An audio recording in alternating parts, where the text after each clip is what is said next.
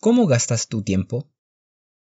Si lo piensas bien, utilizar el dinero como metáfora del tiempo puede ser una muy buena idea para responder a esta pregunta.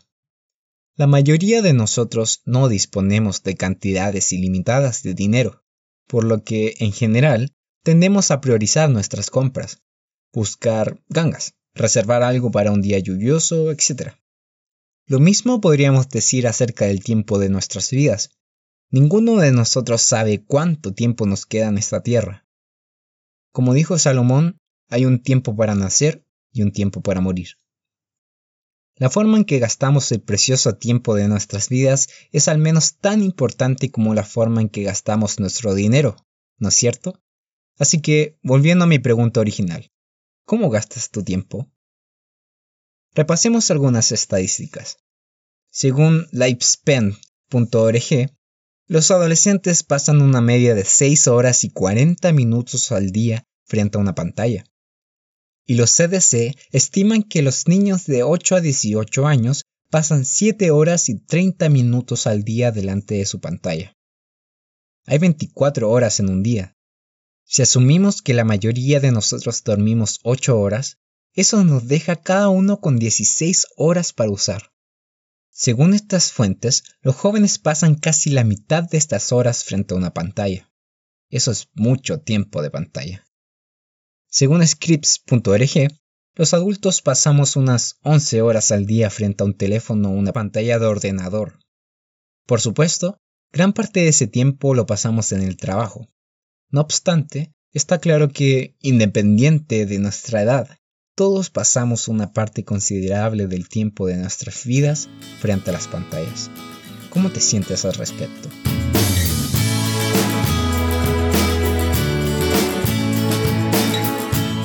Soy Matías Carvajal y esta es una traducción del podcast de Ken Gisi en Algo para Reflexionar.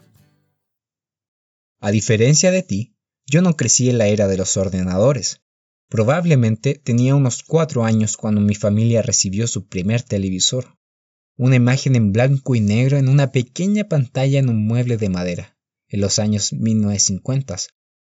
La televisión luchó por ser aceptada como una fuente de información y entretenimiento que valía la pena en los años 60. Poco a poco se convirtió en una fuerza cultural. En mi juventud, el tiempo de pantalla solía ser un asunto familiar. Veíamos juntos algunos de nuestros programas favoritos. También veíamos las noticias de la noche en la cadena CBS, presentado por Walter Cronkite. Mi tiempo de pantalla probablemente llegaba menos de 7 horas a la semana.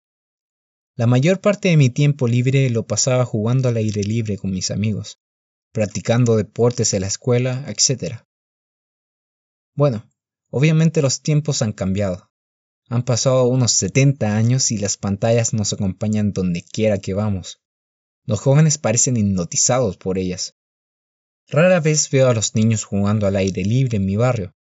Incluso los niños que se sientan en los carros de los supermercados están pegados a las pantallas de los teléfonos. Las plataformas de las redes sociales dominan en todos nuestros dispositivos y compiten por nuestra atención. En mi época, los espectadores, o sea nosotros, Éramos los clientes y los anunciantes pagaban grandes sumas de dinero para promocionar sus productos en este medio de comunicación que es la televisión. Hoy las empresas son los clientes que pagan a los gigantes de las redes sociales y buscadores como Google, Facebook, TikTok, Instagram y Twitter. Les dan grandes sumas de dinero para atraer y mantenerte conectado. Mientras transmiten anuncios, intentan atraer tu atención hacia nuevas ideas, hacia personas en los lugares que son de tu interés. Por supuesto, lo mismo ocurre con nosotros como adultos. Todos sabemos lo fácil que es pasar varias horas viendo videos, chateando con amigos, intercambiando fotos, etc. Los titanes de Internet se empeñan en engancharte a su plataforma y mantener tu atención mediante el uso de algoritmos que determinan lo que te gusta ver, leer, escuchar, mirar, etc. Esta tecnología persuasiva ha avanzado hasta el punto de que estas plataformas lo saben todo sobre ti y construyen modelos que pueden predecir tus acciones y tus preferencias. En cierto sentido, esto hace posible que todos seamos manipulados y programados por esta tecnología. Hoy en día se habla mucho de la IA o inteligencia artificial. Desde los coches autodirigidos hasta los robots, vemos que esta tecnología avanza a gran velocidad. Todos nos preguntamos si la inteligencia artificial eclipsará alguna vez la inteligencia humana. ¿Cuándo la IA superará nuestras capacidades humanas creando sinfonías más bellas que las de Beethoven o esculturas más reales que las de Miguel Ángel? Sin embargo, consideremos este aspecto inquietante de todo este fenómeno. ¿Y si la IA ya ha dominado el control de nuestras debilidades? ¿Ya lo habrá hecho? ¿Habrá dominado nuestras vulnerabilidades y nos está explotando a nosotros y a ellas para obtener beneficios? ¿Qué tal si nos estamos convirtiendo en un pariente de esas ratas de laboratorio que persiguen el queso? Todo esto puede parecer escandaloso, pero piensa en cómo nos condicionan las notificaciones. Cuando oímos estas distintivas campanitas, inmediatamente comprobamos los me gusta, los pulgares arriba, entre otras cosas que hay. Y si publicamos algo y no recibimos notificaciones, ¿cómo nos sentimos? ¿Cómo reaccionamos ante las impresiones de los demás? ¿Qué importancia tiene para nosotros aparecer de una determinada manera en Facebook? ¿Cuántas dosis de aprobación necesitamos para sentirnos valorados y aceptados por los demás? Las redes sociales han sido comparadas con una droga pueden volverse adictivas y puede llevarnos a lugares a los que realmente no queremos ir. En resumen, estas plataformas harán todo lo que tengan que hacer para mantenernos a ti y a mí en la pantalla. Y para ello, no dudan en utilizar información falsa o engañosa.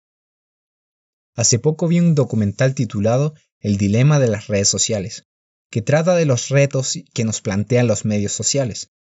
Les recomiendo encarecidamente este film a ti y a tus padres. Contiene entrevista con personas de adentro, antiguos técnicos y desarrolladores de software de Google, Facebook, entre otros. Y estos son testigos francos y abiertos sobre sus preocupaciones sobre el impacto cada vez más poderoso de los medios sociales en todos nosotros. El dilema de las redes sociales está disponible en Netflix. Así que ¿Cómo pasas tu tiempo? ¿Cómo pasas el tiempo de tu vida?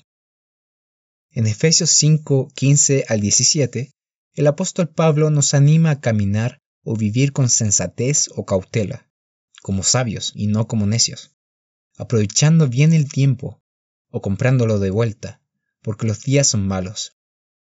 Seguro que todos nosotros hemos malgastado parte del tiempo de nuestra vida, y nos gustaría volver a comprarlo Así que el sabio consejo de Pablo, especialmente para estos tiempos, es algo que deberíamos escuchar. La búsqueda de la verdad debería ser un esfuerzo de toda la vida para todos nosotros, ya que sabemos que la palabra de Dios es la Biblia, es la verdad. ¿No sería mejor emplear al menos parte de nuestro tiempo de pantalla en leer y estudiar la verdad y hacerla parte de nuestras vidas? En 1 Tesalonicenses 5:21, Pablo también nos exhorta a probar todo y a retener lo que es bueno. Al identificar la palabra de Dios como la verdad y el fundamento de todo conocimiento, tú y yo podemos aprovechar un valioso recurso que pueda ayudarnos a discernir entre la verdad y la falsedad, entre los hechos y la ficción. Aprender a discernir es una habilidad de supervivencia en nuestra era moderna, las pantallas, el Internet y todo lo que nos ofrece pueden ser una poderosa fuerza para el bien, así como una formidable fuente de maldad. Nuestro adversario puede utilizarlo con éxito para alejarnos sutilmente de Dios, de sus verdades y de su forma de vida. No permitas que las pantallas manipulen o controlen tu mente, tu corazón, tus emociones. Asegúrate de permanecer en control de tu tiempo tomando decisiones sabias que te lleven a una vida más plena y abundante. Eso es lo que yo llamo tiempo bien empleado. Este es Ken Gizi y esto fue algo para reflexionar.